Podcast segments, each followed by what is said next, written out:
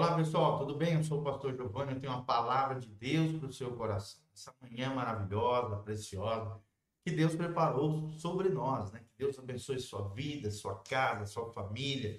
Continue conectado conosco através das redes sociais, para que todos os dias nós possamos refletir, meditar, mergulhar na palavra de Deus e recebermos sempre instrução, ensino, conhecimento, sabedoria do alto, que vai fazer toda a diferença na nossa trajetória de vida. Nós tivemos um culto abençoadíssimo à noite, estivemos falando sobre, sobre saudade, sobre afeto, sobre lidarmos com o nosso coração, sobre a boa obra que Deus começou na nossa vida e que Ele há de aperfeiçoar até o, o dia de Jesus Cristo. E essa pregação de ontem que nós fizemos com um coração assim tomado pelo Espírito Santo está disponível aqui no nosso canal no YouTube, youtube.com/pr Giovanni. Está disponível essa ministração ao seu coração. Desde já quero deixar um convite para você. No próximo domingo, às 9 horas da manhã, nós temos um culto especial da Escola Bíblica Dominical, de um culto de ensino, de doutrinamento. E à noite temos o culto da família, às 19 horas. Então, 9 horas da manhã e 19 horas, dois cultos para abençoar sua vida e seu coração. Sem mais delongas, né? Vamos àquilo que interessa. Palavra de Deus, falando aos nossos corações todas as manhãs. Louvado seja o nome do Senhor. Nós estamos encerrando o Provérbios de número 12, capítulo 12 de Provérbios, Provérbios de Salomão, Salomão cheio do Espírito Santo, e vamos adentrar com a graça de Deus no capítulo 13 de Provérbios. Nós estamos numa jornada toda, né, através do livro completo de Provérbios, temos aprendido coisas maravilhosas. Meu coração tem sido muito edificado através dessa proposta de versículo a versículo, estudar mais de 700 e poucos provérbios e aprendemos com Deus através da sua palavra, princípios, valores, ensinamentos, versos, poesia, também muita coisa maravilhosa que Deus tem para nós esses preceitos extraordinários da palavra de Deus. Hoje nós começamos a partir do versículo 27, Provérbios 12, 27. O texto sagrado diz: O preguiçoso deixa de assar a sua caça, mas ser diligente é o precioso bem do homem. E aí a pergunta que eu te faço é: você tem sido uma pessoa diligente? Uma pessoa diligente é o quê? Diligente é alguém que faz tudo com esmero, é alguém que se esforça, é alguém que não é acomodado, folgado, preguiçoso. O texto está dizendo que o preguiçoso deixa de assar até a sua caça. Além de ele ter trabalho de caçar, ele não quer ter trabalho de limpar a caça e preparar, assar a sua caça para poder usufruir daquilo que ele conquistou. Assim é o preguiçoso, ele não consegue usufruir, desfrutar daquilo que ele conquistou. Por quê? Porque ele é preguiçoso, acomodado, folgado. Agora, o diligente é diferente, é o contraponto, é o contraste aqui.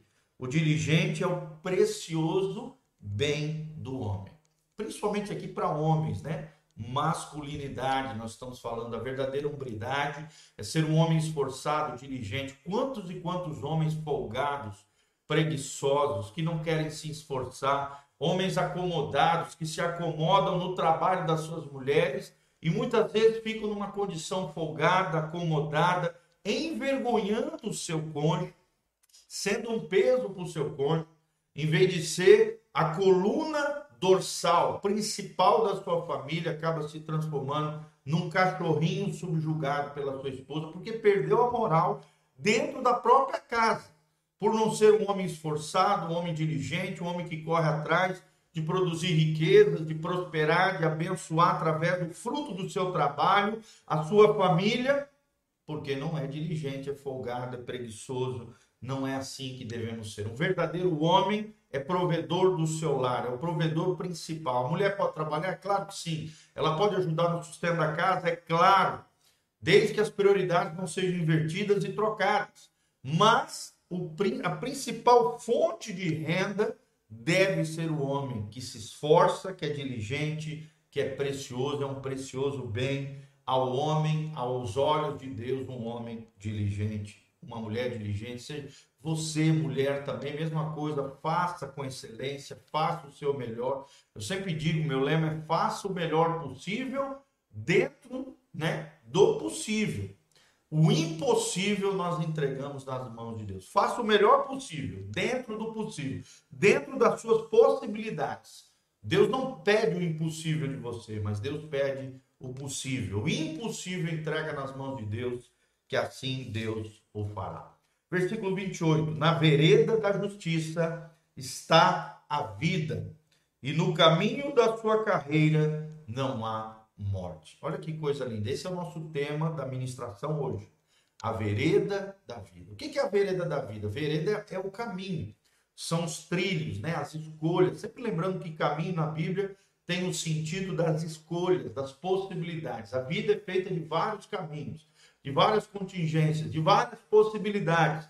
Mas há um só caminho, a vereda da justiça, o caminho do bem o caminho dos princípios e valores do reino de Deus. Justiça aqui é fazer aquilo que é justo, aquilo que é honesto, aquilo que é íntegro, aquilo que é ético, do ponto de vista da palavra de Deus. Nem tudo que é moral lá fora é moral dentro do cristianismo, biblicamente falando. Existem leis humanas que vão em contra das leis divinas, e a lei divina é superior, ela é supra, né? ela está acima de qualquer lei humana porque é a palavra do próprio Deus, do Criador dos seres humanos. Nenhuma lei humana é superior à lei do Criador, do legislador universal, do juiz moral, criador de todos os seres humanos, de toda a natureza criada. Então, nada se compara à vereda da justiça, a vereda da justiça de Deus. É interessante que em inglês a palavra justiça tem dois significados. Quando se trata da justiça humana, é usada a palavra justice e nós sabemos que, infelizmente, principalmente no nosso caso aqui do Brasil, a justiça humana é falha, ela pode se corromper, ela pode ter uma percepção equivocada, muitas vezes é injusta. Quem, tá, quem tem mais pode mais, quem tem menos acaba se ferrando mais. Infelizmente, a palavra justice, justiça humana, prova que a justiça humana é limitada, é falível, é corruptível e muitas vezes é falha. Mas a palavra justiça, se referindo, se referindo ao caráter de Deus, como uma virtude divina que sim pode ser é, desfrutada, vivenciada na experiência humana, é a palavra righteousness. Aqui, com certeza, é a palavra righteousness. Significa justiça divina, justiça como um reflexo do caráter de Deus, de quem Deus é, da justiça plena, perfeita, abençoada, infalível correta. É essa justiça que nós temos que trilhar na nossa vida, é sermos um reflexo da justiça, da ética, da moral divina. Louvado seja o nome do Senhor. Se nós seguirmos essa trilha, se nós fizermos essas escolhas, ali haverá vida, vida abundante, vida abençoada, vida próspera em tudo que fizermos porque no caminho da sua carreira não há morte, não há morte, não há tragédia, não há decepção, não há frustração, pelo contrário, o caminho da vida é um caminho abençoadíssimo. Versículo 13, estamos adentrando agora no capítulo 13 de Provérbios. O filho sábio atende à instrução do pai, mas o escarnecedor não ouve a repreensão. O tolo não ouve a repreensão, mas o filho sábio aquele que é inteligente, prudente, aquele que reconhece suas falhas, suas fragilidades, ele ouve a instrução do seu pai. Será que você tem é, ouvido a instrução das pessoas mais maduras, mais espirituais que você, das pessoas que talvez tenham um cargo de autoridade sobre a sua vida? O sábio valoriza a instrução. O sábio o tempo todo quer aprender. O sábio reconhece que ele não sabe tudo, que sempre tem algo que ele pode crescer, florescer, se desenvolver no Senhor. O filho sábio ouve os seus pais. Então, preste atenção, reconheça o valor dos seus pais, da paternidade, dos seus progenitores. Honra o teu pai e tua mãe para que te vás bem e tenha longos dias sobre a terra. É o que diz o texto sagrado. Mas aquele que é escarnecedor, o contraponto, o contraste, é aquele que é zombador, Escarnecedor é o zombador, aquele que não leva nada a sério, aquele que zomba, que ridiculariza, que não ouve a repreensão das autoridades que estão sobre a sua vida, principalmente pai e mãe. É o filho rebelde, é o filho que envergonha o pai e a mãe, é o filho que vai se meter em confusão, briga e toda sorte de tragédias humanas e mazelas.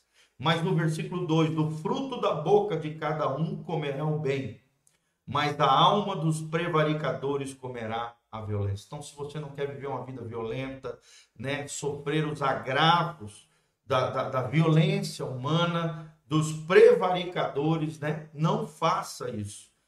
Tenha um, uma boca abençoada, uma boca que, que, que, que vai é, usufruir do bem, que vai né? O fruto da boca cada um comerá o bem. Se da minha boca sair palavras boas, palavras abençoadas, eu vou comer do bem né? Porque há poder no é, é, existe poder na língua do bem e do mal. E aquele que sabe utilizá-la bem comerá do seu fruto. Então, toma cuidado com o que sai da tua boca. A boca fala do que o coração está cheio. Não seja uma boca de prevaricador, uma boca que fala besteira, que vai receber como consequência violência e uma série de desastres. Não faça isso. Tome cuidado com a sua boca, seja um filho sábio, ande na vereda da justiça e seja diligente. São os quatro princípios que nós aprendemos hoje diante do Senhor. Que Deus abençoe sua vida, sua casa, sua família. Aqui debaixo tem todas as informações para que você possa contribuir conosco, se conectar conosco, endereço da igreja, os horários de culto. Compartilhe, dá um like, um joinha, compartilhe esse vídeo com outras pessoas